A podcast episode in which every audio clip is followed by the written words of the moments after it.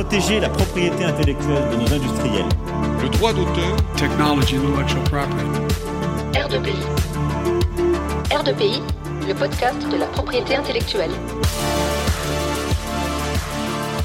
Chers auditeurs, chères auditrices, bienvenue sur R2PI, votre podcast de propriété intellectuelle. Ici, on parle de pays, on en parle entre amis, mais surtout, on vous en parle. Aujourd'hui, retrouvez un membre de notre équipe pour un épisode de Déo et débat. Bonne écoute Bonjour à toutes et à tous et bienvenue pour cette nouvelle émission des hauts et débats. Aujourd'hui, il sera question des 30 ans du Code de la propriété intellectuelle dont la date anniversaire est le 1er juillet 2022. Pour l'occasion, nous recevons aujourd'hui trois invités prestigieux qu'il n'est plus utile de présenter. Valérie Laure Benabou, professeur à l'Université Versailles-Saint-Quentin, Pascal Camina, professeur à l'Université Jean Moulin Lyon 3 et directeur du centre Paul Roubier, et Franck Macrez, maître de conférence au CEPI et directeur du laboratoire de recherche du CEPI. Bonjour à vous trois, comment allez-vous? Ah Bien, merci. Bien, pour l'instant, c'est une jolie, jolie conférence. Très bien, merci. Alors, le code, le code euh, a été, enfin, est entré en vigueur le 1er juillet 1992. Euh, on va essayer de, creuser un petit peu la question de, ce code. C'est un outil indispensable pour les praticiens, pour les étudiants spécialisés en propriété intellectuelle, mais on oublie souvent peut-être sa, genèse désormais et surtout euh, son, intérêt, si et c'est peut-être une, question provocante, qu'il y a encore un intérêt un code de la propriété intellectuelle aujourd'hui. Alors, une question peut-être très générale pour, débuter, et je vous laisserai le, le soin d'y répondre et surtout de choisir qui peut y répondre. Euh, Pouvez-vous nous dire quelle est l'utilité d'un code de manière générale et ensuite plus particulièrement d'un code de la propriété intellectuelle? Franck, peut-être?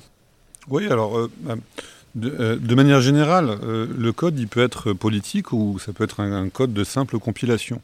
Alors, je ne vais pas faire trop d'histoire, mais tout de même pour, pour rappeler que le code politique, ça permet euh, de faire une création législative, institutionnelle. C'est historiquement en 529 le fameux code justinien qui avait un certain nombre de, constitutions depuis Adrien qui étaient devenues éparses et qui a voulu, euh, pour euh, restaurer la grandeur de Rome, euh, créer ce, code qui est resté dans l'histoire, redonner une unité à l'Empire finalement. C'est aussi le code, et là je saute un peu dans l'histoire, des codes napoléoniens, qui sont là, qui sont de- des codes, des codes à proprement parler politiques au vrai sens du terme, c'est-à-dire qui manifestent l'expression d'une certaine idéologie, celle de l'école du droit naturel, qui exprime un droit universel, c'est-à-dire qu'on a un code qui est l'outil d'une exclusion d'un nationalisme juridique, euh, du positivisme légaliste. Le, mais le deuxième type de code, et c'est celui qui nous intéresse, s'agissant du code de la propriété intellectuelle, c'est le code compilation. Ce sont les codes euh, modernes euh, avec pour objectif principal euh, la simplification, euh, l'intelligibilité de la loi.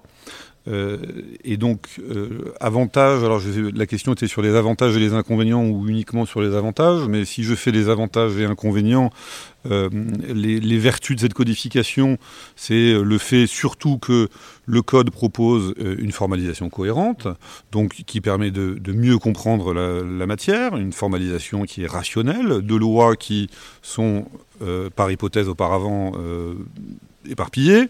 Euh, donc ça, facilite la, ça facilite la compréhension de la matière. Au titre des inconvénients, euh, bah, on peut penser à, la perte d'historicité qui a été évoquée lors de la conférence de ce matin. Euh, de nos étudiants, quand on leur explique que bah, le droit du logiciel date d'une directive de 1991 à une époque où Google n'existait pas, c'est pas évident. Euh, nous, spécialistes, on sait reconnaître quand, euh, en droit d'auteur, euh, on a une disposition qui provient de la loi de 1957 ou de la loi de 2006 euh, à sa longueur, mais le code fait que on perd la, date à laquelle ont été adoptées telle ou telle norme. Euh, on a également un risque, mais c'est pas le cas du code de la propriété intellectuelle, c'est un risque de décodification. Ça a été le cas pour le code de commerce à une période euh, qu'on a recodifié, c'est-à-dire qu'on oublie un peu, on, fait une codification et puis ensuite on oublie un peu le code et il y a des réformes qui se passent en dehors, euh, en dehors de lui. Alors ju- ju- justement, cette approche générale, est-ce que finalement on a répondu aux attentes pour le code de la propriété intellectuelle Est-ce qu'on a rempli euh, ses avantages, respecté ses avantages, et est-ce qu'on retrouve les inconvénients évoqués? Bah, Le code, c'est une, compilation à droit constant. Euh, alors on sait ce qu'il en est du droit constant, c'est, euh, ça, n'existe pas vraiment. Quand on change la forme, il y a forcément une part irréductible euh, de modifications euh, substantielles, euh, il est clair que le Code de la propriété intellectuelle, il a contribué à créer une unicité qui est discuté en doctrine, qui reste discuté en doctrine, mais c'est tout de même, en 1992, le code de la propriété intellectuelle.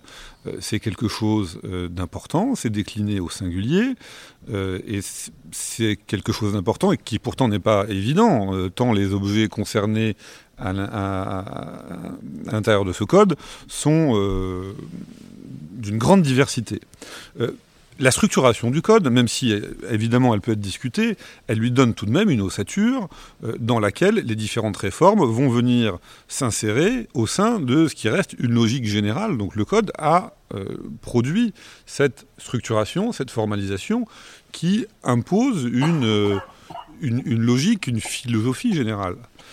Il y a une difficulté qui tient à l'intégration de certains textes au niveau européen et, la diversité euh, des propriétés intellectuelles, et là je le décline au pluriel, au niveau européen, euh, les directives sur le droit d'auteur, elles sont bien transposées dans le Code de la propriété intellectuelle. La situation, elle est très différente en droit des brevets.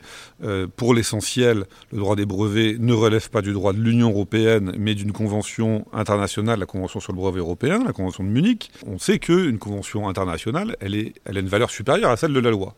Euh, donc au niveau européen, et on a le paquet marque par ailleurs, je, m'en tiens aux, trois principaux droits de propriété intellectuelle, et on a un paquet marque qui doit être transposé et qui, lui, au niveau européen, constitue une espèce de, codex, euh, de codex européen.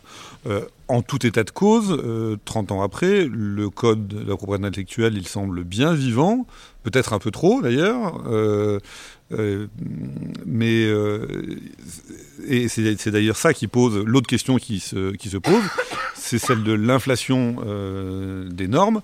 Mais là, c'est un phénomène qui relève d'autres choses que le phénomène de la codification proprement dite. Justement, tu, as évoqué l'unité ou la diversité des droits. Ça, ça, peut peut-être nous amener à la question de la structuration du code.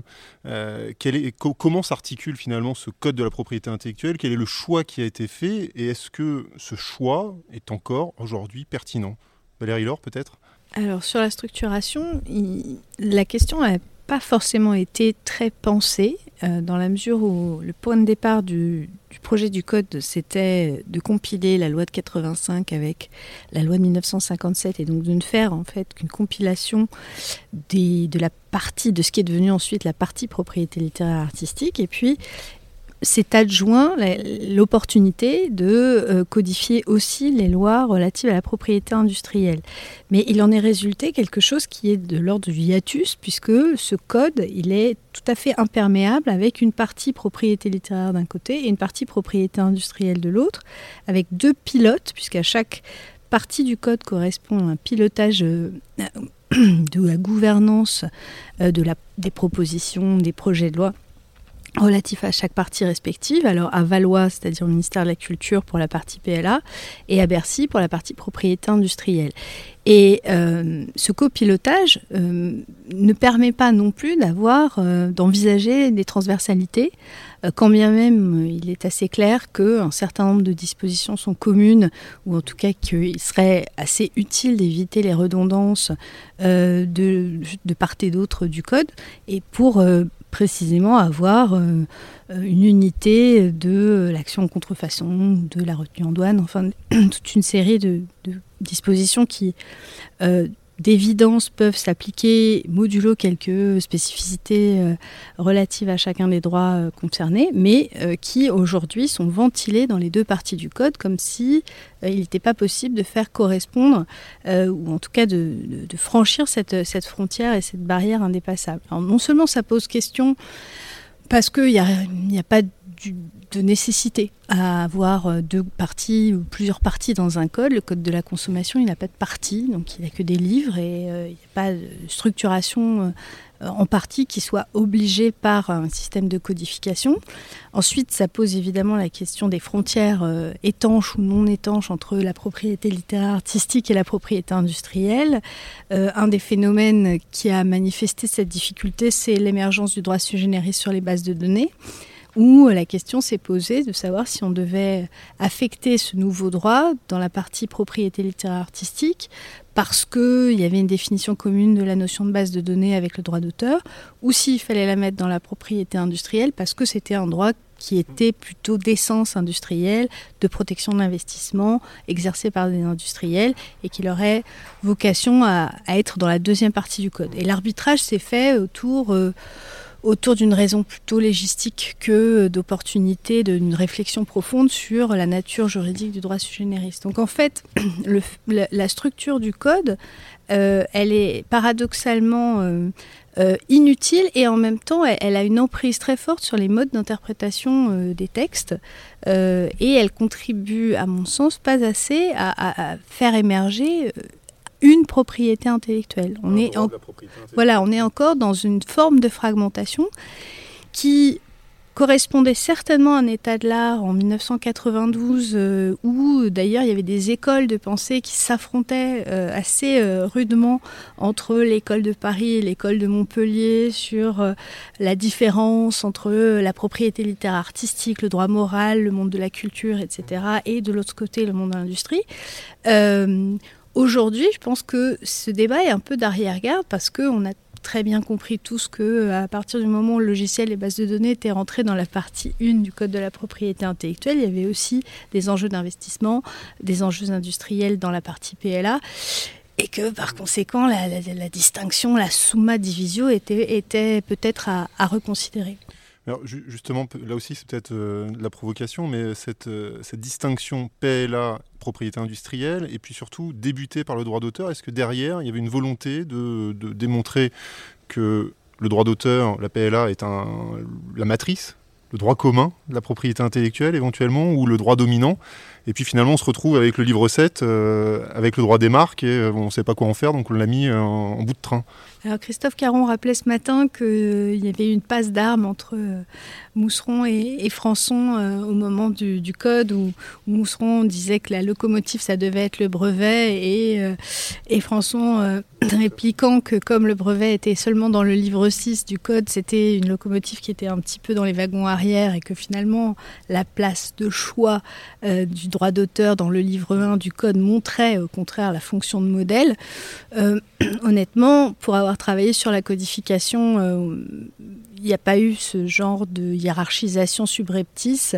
Euh, les choses se sont pas faites avec l'idée que ce qui est au début est plus important que ce qui est à la fin, même s'il ne faut pas négliger le fait qu'un article premier dans une loi, euh, c'est emblématique. c'est quelque chose qui, qui, colore en fait la lecture des dispositions subséquentes. Mais précisément, on voit bien qu'il euh, n'y a pas eu ce travail de disposition générale, d'article premier, euh, puisque euh, à chaque fois, la codification à droit constant construit l'insertion des dispositions dans une, matrice de plan qui fait que les dispositions obéissent à la structure et n'ont pas une, comment dire, une valeur symbolique particulière. Il y, a deux questions qui, viennent. Euh, la première, c'est est-ce que finalement le souci de cohérence qui était recherché euh, est accompli? On peut peut-être en douter au regard de, votre propos là, sur la structuration qui laisse à désirer. Et puis finalement, est-ce qu'il n'y aurait pas un manque? Un manque avec un préambule? Pascal, peut-être, euh, sur ce sujet-là? Oui, oui, bien sûr.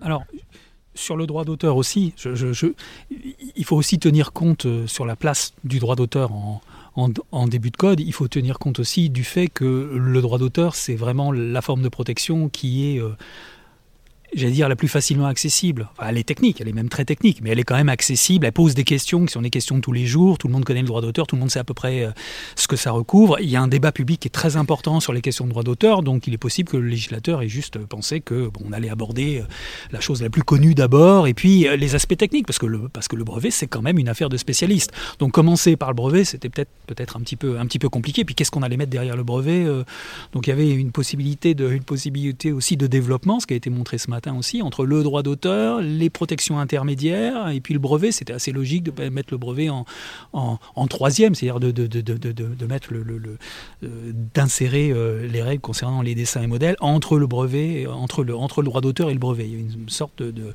une sorte de logique.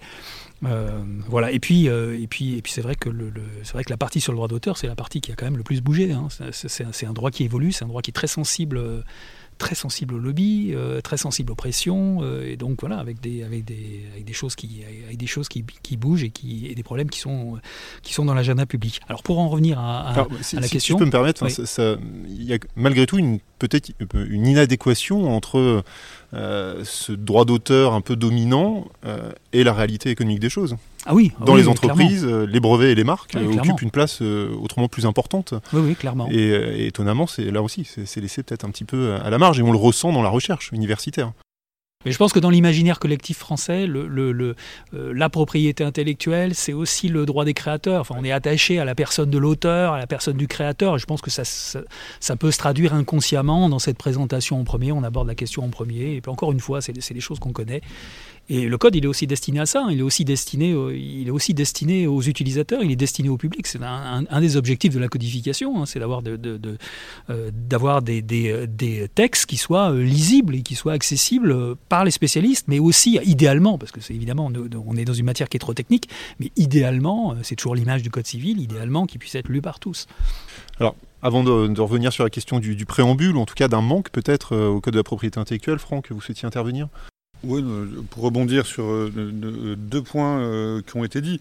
Bon, la, fameuse euh, formule de Mousseron qui nous dit euh, le brevet, ça doit être la locomotive du code.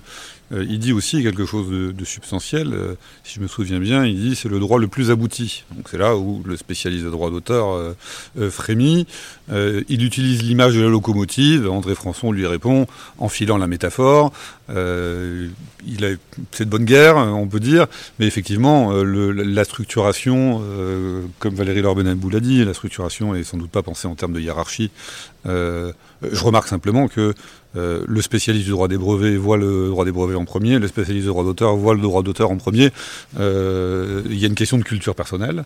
Et, la deuxième chose que je voulais dire, c'est que par rapport au droit des bases de données, finalement, la structure, elle provient de la loi de 85, où on a mis le logiciel au sein du droit d'auteur, tout ce qui justifiait ensuite, bah, ce, qui a fait qu'on on a gardé le logiciel au sein du droit d'auteur. euh, alors c'était dans, un chapitre à part en 1985, on a dilué les choses euh, lors du code de 92, et puis donc ce que rappelait Valérie Lorbenabou à propos du droit des bases de données, bah, ça a été notamment permis par cela. Alors que si en 85, on avait dit ça doit être euh, un chapitre à part de la loi sur les brevets. L'histoire sur les bases de données aurait sans doute été toute différente. Donc c'était simplement pour parler de la structuration, euh, qui est un enjeu qui s'est situé euh, avant le code lui-même. Alors revenons à, la question euh, initiale. Est-ce qu'il y a un manque dans ce code? Et justement, Valérie Lorbenabou évoquait, il manque un, article 1 finalement qui permet de structurer peut-être l'ensemble, d'assurer une, certaine cohérence. Est-ce qu'on pourrait réfléchir à un préambule? Est-ce que ça serait envisageable d'avoir un préambule peu ou prou cohérent qui arrive à, à chapeauter l'ensemble? Oui, un préambule et une partie générale, oui, c'est- une bonne idée. Maintenant, euh, alors on pourrait se contenter du code tel qu'il est euh, actuellement. Il y a pas de, on n'a pas, fait pas face à une crise, euh, particulière, mais on a quand même relevé ces dernières années des difficultés qui sont liées au fait que bah, on manquait de règles générales, de principes généraux. Euh, on, a besoin d'une théorie générale en matière de un petit peu, mais à, minima, on a quand même besoin d'une théorie générale partout, et notamment en matière de propriété intellectuelle. Euh, la France quand même se caractérise par des droits de propriété intellectuelle qui ont été quand même développés de manière extrêmement extrêmement distincte, qui n'ont pas été euh, euh, donc on, vient de vous expliquer que les règles ne sont pas définies par les mêmes ministères, enfin à l'origine, mais ça va ça, ça, ça remonte beaucoup plus loin. Elles ne sont pas enseignées par les mêmes par les mêmes universitaires et ça depuis l'origine, hein, avec cette distinction entre les civilistes qui prenaient la propriété littéraire artistique et les commercialistes qui ont pris, même si ça n'a pas, pas été tout à fait ça au début, mais en tout cas très rapidement ça a été ça. Euh, les commercialistes qui se sont intéressés au, dro- au- droit commercial et puis c'est également inscrit dans la dans la dans notre ordre judiciaire. Enfin le le, le, le- les- le- la, propriété industrielle, elle a été développée euh, par les par les juges de commerce euh, ou, par les juges qui avaient à juger des affaires entre commerçants. Et donc, ça a donné un tour particulier à cette forme de protection. Et à l'inverse, bah, quand on charge des civilistes de s'occuper du droit d'auteur, bah, on inclut dans le droit d'auteur, on est, on est influencé par, euh, euh, par, les doctrines de droit civil, et donc on crée du droit moral, alors qu'il n'y en a pas dans la loi. Euh, on, introduit des, des, des, des méthodes d'interprétation qui sont très favorables aux auteurs, personnes physiques. On met la partie faible au centre de la protection, etc. Et donc on arrive en plus, il y a des problèmes d'intérêt qui sont liés à la présence de sociétés d'auteurs, etc. Donc il y a beaucoup de choses qui font qu'on arrive au moment du code à une situation dans, laquelle il y a une vraie séparation. Euh, moi, lorsque j'ai fait ma thèse, euh, il n'y avait pratiquement pas d'écrit en droit français euh, transversaux sur la propriété intellectuelle. Il n'y avait pas de thèse transversale, c'était très mal vu, ça pouvait poser un problème. Et il n'y avait surtout pas de manuels transversaux, qui existaient pourtant au 19e siècle, mais on a très vite abandonné cette idée, alors que, alors que, alors que des manuels de ce type, on en trouvait par exemple en Belgique, euh, euh, enfin partout en Europe en réalité. Donc en France, on a cette distinction qui est très, qui est très forte pour tout un tas de raisons, et ça a fait obstacle à, cette, au développement de, de, voire même à l'idée d'une théorie générale, parce que même l'idée d'une théorie générale, lorsqu'on, je, pense que les choses ont, beaucoup évolué, mais même cette idée-là, c'était une idée qui n'était pas, euh, pas, pas véritablement acceptée. Et surtout l'idée des règles transversales. Faire, des règles transversales, ou, même penser la propriété intellectuelle comme un ensemble, eh ben, c'était risqué de, bah, de contaminer le droit d'auteur euh, par des règles qui sont, par des principes qui sont euh, bassement commercialistes, et inversement, pour un spécialiste de brevet, le droit d'auteur, c'était vraiment le, voilà, c'est une matière flottante, euh, etc., qui encore une fois qui est pas très bien, enfin qui est, qui fixée, mais qui évolue tout le temps pour tout un tas de raisons, etc. Et donc ça, c'est ce qui explique en partie le, le, le fait qu'on n'ait pas de, de partie générale ou qu'on n'ait pas réfléchi, qu'on n'ait même pas pensé à une partie générale, soit parce qu'on pensait qu'on n'en avait pas besoin, soit parce qu'on pensait que ce serait trop compliqué. Et je pense que même actuellement, ce serait compliqué. On en a parlé ce matin, il y a quand même une partie, euh, enfin voilà, une partie anticipation, presque science-fiction. Je pense que ça va évoluer parce que les choses ont évolué. On a des ouvrages généraux, on a, on, on a plusieurs manuels maintenant de propriété intellectuelle qui contiennent des parties générales, donc très intéressantes. Le problème, c'est de savoir ce qu'on y met. Euh, ce alors donc on peut év évidemment euh, améliorer le code et donc on peut, évidemment euh, introduire un préambule et une partie générale. La grande difficulté justement c'est de savoir ce qu'on qu'on y met. Donc euh, voilà, soit on, est, euh, soit on est très consensuel et on va y mettre des choses qui ne gênent personne, comme par exemple euh, les règles en matière de procédure, parce qu'elles ont déjà été à peu près toutes, euh, à peu près toutes harmonisées. Maintenant, si on commence à s'attacher à la définition de la propriété intellectuelle, euh, euh, aux relations entre la propriété intellectuelle et, enfin, on en a parlé ce matin, à la question des, des droits du créateur, etc. Là, on touche à des points qui sont extrêmement sensibles. Et là, je pense qu'on aura des difficultés. Maintenant, on a besoin de cette partie sur certains points techniques Là, il n'y a pas de discussion possible. Moi, je pense que la question du cumul des droits de propriété intellectuelle, c'est une question importante, une question transversale. Puis on peut, voilà, même dans une partie générale, on peut avoir des règles un petit peu particulières ou faire, quelques exceptions. Donc on a besoin de ce type de principe euh, dans une partie générale. Oui, il y, a, un certain nombre de, manques et, et, qui sont parfois comblés euh, aujourd'hui par des interprétations judiciaires. Euh, un peu sur euh, le fil du rasoir, parce que, comme il a été dit, il y a des, il y a des parties du code qui sont relativement développées sur certains points et d'autres qui sont tout à fait squelettiques. On parlait du statut du salarié, par exemple. Euh, en droit d'auteur, euh, c'est pas tout à fait calé, mais il y a quand même un certain nombre de dispositions. Il y en a en droit des brevets, il y en a pas en droit des dessins et modèles. Donc, est-ce qu'on fait euh, une interprétation par analogie? Même chose pour les exceptions. Euh, les exceptions, est-ce qu'on peut faire des analogies? On sait très bien que la question s'est posée pour l'exception de parodie. Est-ce qu'on peut la transposer en droit des marques alors qu'elle est en droit d'auteur mais qu'elle n'est pas en droit marques euh, Donc il y a comme ça, de temps en temps, des, tensions qui permettraient d'aller chercher, piocher dans une partie du code, euh, ou en tout cas une tentation des, juges de le faire, euh, mais sans base légale en fait, avec une base légale qui est tout à fait contestable. Alors, est-ce que ce serait pas intéressant d'avoir une réflexion euh, uniforme sur finalement euh, a des exceptions, euh, comment elles s'appliquent, le statut effectivement du salarié. Tout à l'heure Nicolas Bancton disait les régimes matrimoniaux, c'est des questions qui sont transversales et qui pourraient tout à fait euh, être ventilées euh, différemment et, ces manques qui, figurent dans certains pans du, du, du code seraient compensés, mais en toute transparence et pas à, à l'issue d'interprétations un peu hasardeuses. Ça, c'est une première euh, question. La, deuxième question, euh, pour rebondir sur ce que disait Pascal Camina, c'est euh, est-ce qu'on pourrait se mettre d'accord sur une définition commune de ce qu'est la propriété intellectuelle euh, de, ses, contours aussi, de ce qui est dedans, de ce qui est en dehors? Euh, ça, c'est beaucoup moins évident parce que euh, quand on commence à s'y risquer, est-ce que l'essence de la propriété intellectuelle, c'est le droit exclusif?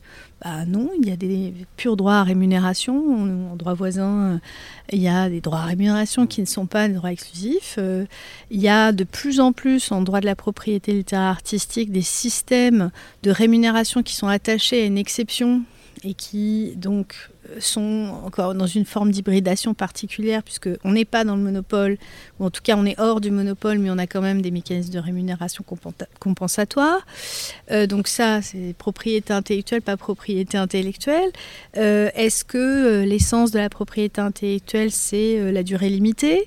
Un certain nombre de personnes pourront avancer ça, mais en même temps, on a des droits dont la durée est indéfiniment renouvelable suite à un investissement nouveau ou un renouvellement de dépôt. Donc euh, ça met en échec l'idée euh, du caractère fini euh, et limité et d'un retour dans le domaine public.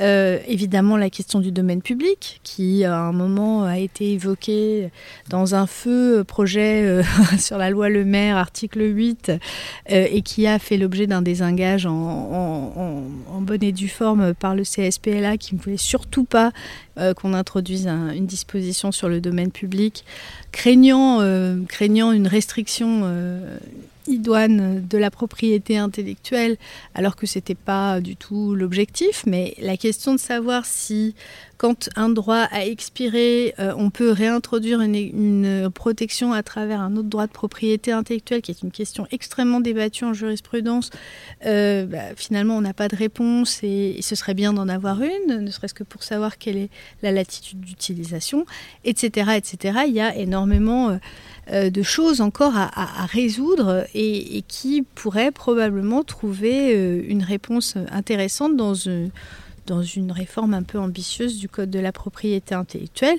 qui, sans, sans être complètement déstabilisé, euh, y gagnerait en, cohérence. On évoquait la question du secret des affaires qui, a été bizarrement codifié hors du Code de la propriété intellectuelle alors qu'il aurait probablement vocation à, l'intégrer, etc. etc. Alors justement, est-ce qu'il y aurait, j'utilisais une qualification qui avait été notamment identifiée dans le cadre d'un colloque du QRP, est-ce qu'il y a des parapropriétés intellectuelles qui mériteraient d'intégrer le code? Les parapropriétés intellectuelles, bon, on, est, d'abord face à un problème de définition. Comme euh, Valérie l'a très bien dit, euh, si on ne sait pas ce que c'est que la propriété intellectuelle, on a du mal à savoir ce que c'est que la, parapropriété intellectuelle.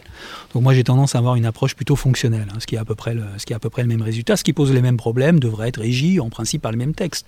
Voilà. Donc indépendamment de la qualification, je ne suis pas sûr que la qualification soit... Alors la qualification a des conséquences, hein, la qualification de propriété intellectuelle, c'est pour ça que c'est important de savoir ce qu'est la propriété intellectuelle. Il y, a, eu, il y a eu une, une, une époque, là je réponds pas à la question, mais, mais c'est pas grave. Euh, il y, a eu, il y a une époque où la qualification de propriété intellectuelle n'avait aucune importance, puisqu'en réalité le régime était défini dans, tous les, dans toutes les lois, puis on se posait pas trop de questions sur, sur les aspects qui n'étaient pas abordés. Maintenant, à partir du moment où on nous dit, du point de vue des droits fondamentaux, que la propriété intellectuelle euh, c'est un droit de l'homme, euh, alors c'est pas forcément la, la, même qualification que la propriété du code civil, mais euh, voilà, à partir du moment où, où il y a des trous dans la protection et où on peut faire référence au droit commun, etc. Donc là, du coup, la qualification elle, a une vraie importance. Donc la parapropriété intellectuelle, c'est un ensemble de droits d'exclusivité euh, qui euh, sont complètement, euh, enfin c'est un ensemble qui, est totalement disparate et qui réunit toute une série d'exclusivités qui ne sont pas qualifiées de droits de propriété intellectuelle et qui pour certaines, enfin pour la plupart d'ailleurs, ne sont pas incluses dans le code de la propriété intellectuelle. Donc il y a des choses qui ressemblent très fortement à un droit de propriété intellectuelle, comme par exemple le droit des organisateurs d'événements sportifs bah, c'est construit comme un droit de propriété intellectuelle. Hein. Vous, avez, euh, un objet euh, immatériel, vous avez un titulaire, on définit des droits exclusifs, on définit des exceptions. Bon, on a oublié de définir la durée, c'est pas grave. Mais enfin voilà, donc on, est structuré comme un droit de propriété intellectuelle. Il manque une chose par rapport au droit de propriété intellectuelle, c'est l'action en contrefaçon. Voilà. Mais euh, sinon, on est, dans un droit de propriété intellectuelle. Bon, ce type de droit, alors il y a beaucoup de droits sur les signes distinctifs, on en a parlé ce matin. Alors là, c'est vraiment un catalogue incroyable. Moi, je suis pas sûr de pouvoir tous les retrouver. Euh, qui, sont, euh, qui sont des protections qui sont, euh, comme toutes les parapropriétés intellectuelles, qui peuvent être utilisées comme substitut, comme complément, ou, qui peuvent combler les trous de la protection par la propriété intellectuelle. Il y a cette super forme de protection de la parapropriété intellectuelle qui est, la, qui est la concurrence parasitaire, où là on a une forme de protection, voire même la concurrence déloyale en général, qui est peut-être la forme de protection la plus importante. En tout cas, pour les signes distinctifs, ça couvre plus que les marques. Hein. C'est quand même plus d'objets que l'objet marque. Et donc euh, l'objet signe distinctif, il est en réalité protégé par la par la responsabilité civile en droit français. Et le problème, c'est que ce droit, c'est un droit, c'est un droit prétorien euh, qui repose en plus sur des textes qui sont, euh, voilà, ça, repose sur des textes qui font deux lignes, deux textes de deux lignes. C'est hmm. quand même un petit peu, un petit peu problématique. Donc là, il y a un vrai problème de, je dirais, de sécurité juridique, de lisibilité de la loi. Et euh, il me semble assez indispensable de réintroduire. Alors, on peut le faire de différentes manières, mais de réintroduire dans le code de la propriété intellectuelle, en tout cas en tout cas dans un premier temps, les droits qui sont les plus proches des droits de propriété intellectuelle. Ça ne devrait pas être trop compliqué à faire, d'abord parce qu'il y a déjà de la parapropriété intellectuelle dans le code de la propriété intellectuelle, hein. il, y a la protection des secrets de fabrique, enfin, il y a d'autres droits, il y y a des protections particulières en droit d'auteur dont on peut douter de la qualification de propriété intellectuelle. Et puis, il y avait les indications d'origine, et d'ailleurs c'est intéressant les indications d'origine, parce que ça montre la porosité qui existe entre la parapropriété intellectuelle et la propriété intellectuelle. Alors évidemment, après, ça dépend de la définition qu'on a de la propriété intellectuelle. Mais euh, une des difficultés de la qualification des indications d'origine en propriété intellectuelle, en réalité, il y en a deux. C'est un, ça appartient à personne, c'est un petit problème pour la, propriété. Et deux, euh, c'est pas sanctionné par l'action en contrefaçon. Alors, le premier problème, ça appartient à personne. Bon, euh, on peut considérer que ça appartient à tout le monde et qu'on a une forme de propriété collective. Et la loi a été modifiée il y a, quelques années et on est passé d'une situation dans, laquelle ces droits étaient sanctionnés par des actions qui n'étaient pas qualifiées d'action en contrefaçon. Maintenant, on parle d'une action en contrefaçon. Donc, évidemment, encore une fois, ça dépend de la, définition de la propriété intellectuelle, mais dans ma propre définition, euh, bah, ça fait passer la parapropriété intellectuelle à la, propriété, dans, dans la propriété intellectuelle. Donc il y, a, il y a une porosité, il y a une proximité, et surtout, il pose, encore une fois, les mêmes problèmes techniques techniquement, on a, on a, toujours les mêmes difficultés. Qui est titulaire du droit, enfin de la forme de protection Qui peut revendiquer la forme de protection? Parce que là, évidemment, moi, j'analyse avec une grille de propriété intellectuelle. Quel est l'objet de la protection? Quelle est l'étendue de la protection? Donc, quels sont les, actes qui sont interdits? Quelles sont les exceptions? Qu'est-ce qu'on applique euh, Quelles sont les règles qu'on applique en matière de contrat? Enfin, est-ce qu'on en applique? Est-ce que c'est cessible ou pas? Quelle est la durée de la protection? Et quelles sont les sanctions? Et cette grille d'analyse, elle doit être, à mon avis, appliquée à ces droits pour compléter les trous dans la protection, parce que ces droits sont quelquefois assez mal définis. Donc je pense qu'il y a de la place pour le réintroduire dans le code de la propriété intellectuelle. Alors il y a plusieurs euh, méthodes. Euh, on, peut en discuter, mais je pense que c'est bien pour la ne serait-ce que pour la lisibilité de la loi, ce qui est quand même, euh, et puis aussi pour donner une certaine, une certaine ampleur au code de la propriété intellectuelle. Alors, juste pour rebondir sur, ce que vous avez dit, la porosité, on la retrouve aussi en droit des marques. La, question de la concurrence parasitaire, concurrence déloyale, on la retrouve avec la marque renommée, L713-3. Et aujourd'hui, c'est encore plus flagrant avec L713-5, puisque la marque notoire, l'atteinte renvoie directement la responsabilité civile. Donc on est à cheval entre euh, propriété intellectuelle euh, et, code civil. Valérie Laure, vous souhaitiez rebondir également oui, l'idée, euh, l'idée de combler les trous de la propriété intellectuelle, moi, me pose un peu question parce que les parapropriétés intellectuelles parfois euh, ont une protection, enfin bénéficient à, leur titulaire euh, sans aucune limite. Il n'y a pas de limite puisque euh, n'y a pas d'exception, il n'y a pas de limitation dans le temps, etc.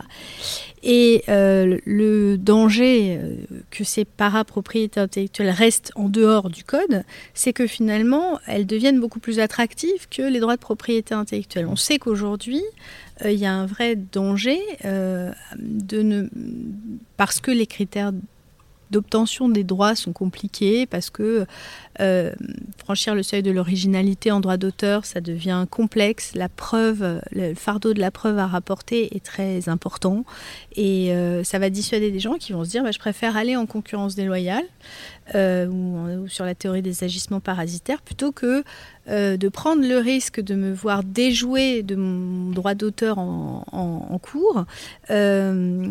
Euh, euh, et, je vais parler au juge de façon beaucoup plus simple. ce ne sera pas un juge spécialisé. Et ce sera voilà. donc je vais sur la concurrence déloyale ou je vais sur le contrat. C'est la Ryanair de la Cour de justice de l'Union européenne qui nous dit, bah, en fait, si vous avez une protection contractuelle plus mesures techniques de protection sur une base de données, bah, vous n'avez pas d'exception qui va jouer, alors que si vous, agissez sur le terrain de droit généré sur du droit d'auteur, vous allez avoir des exceptions avec lesquelles vous allez devoir composer. Donc, bah, moi, l'idée, ce serait, si je veux chercher plus de protection, d'écarter euh, la revendication au titre du droit de propriété intellectuelle pour euh, me concentrer sur des, droits alternatifs euh, qui vont me donner davantage de puissance que les droits de propriété intellectuelle.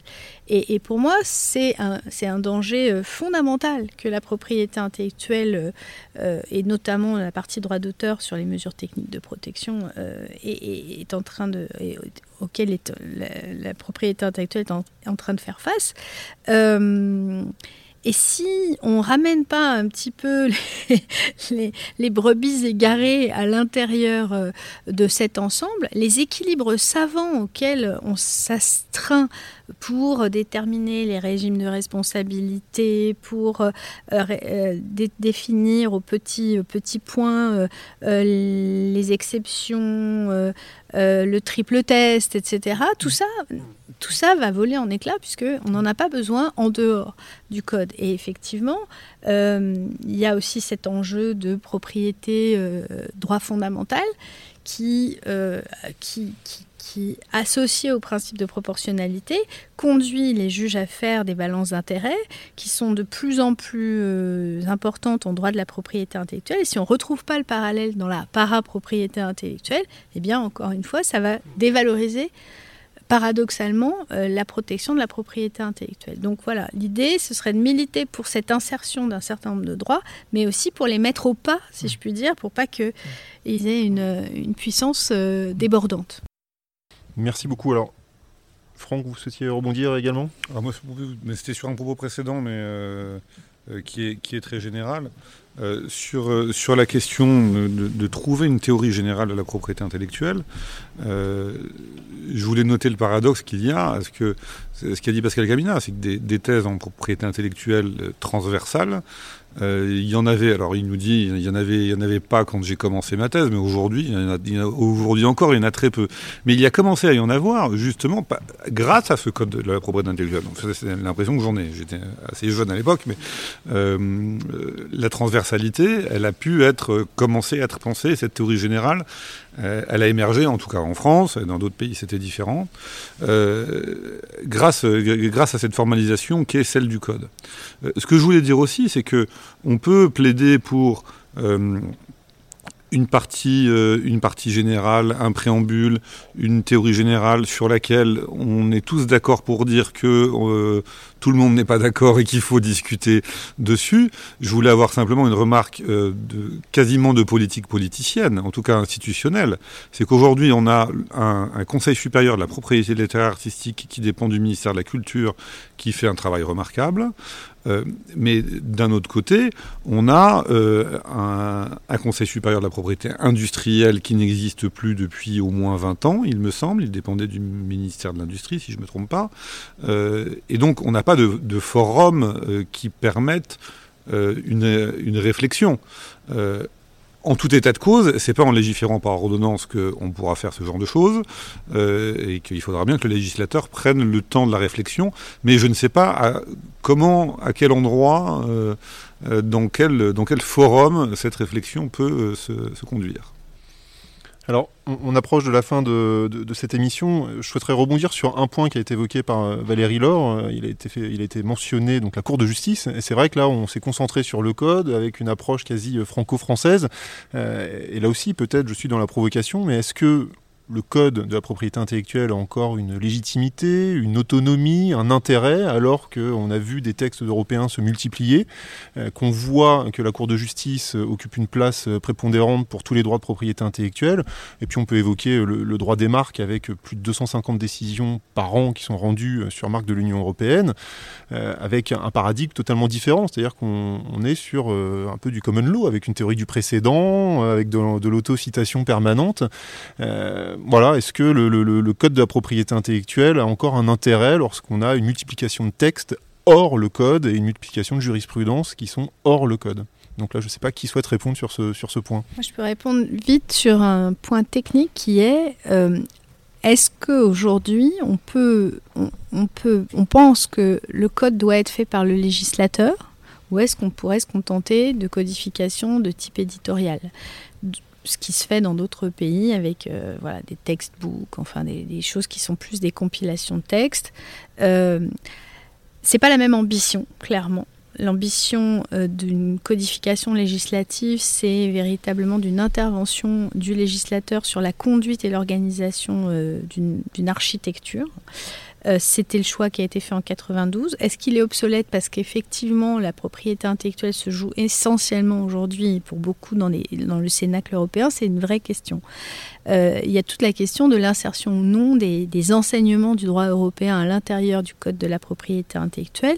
Dans la théorie de base de la codification à droit constant, c'était non.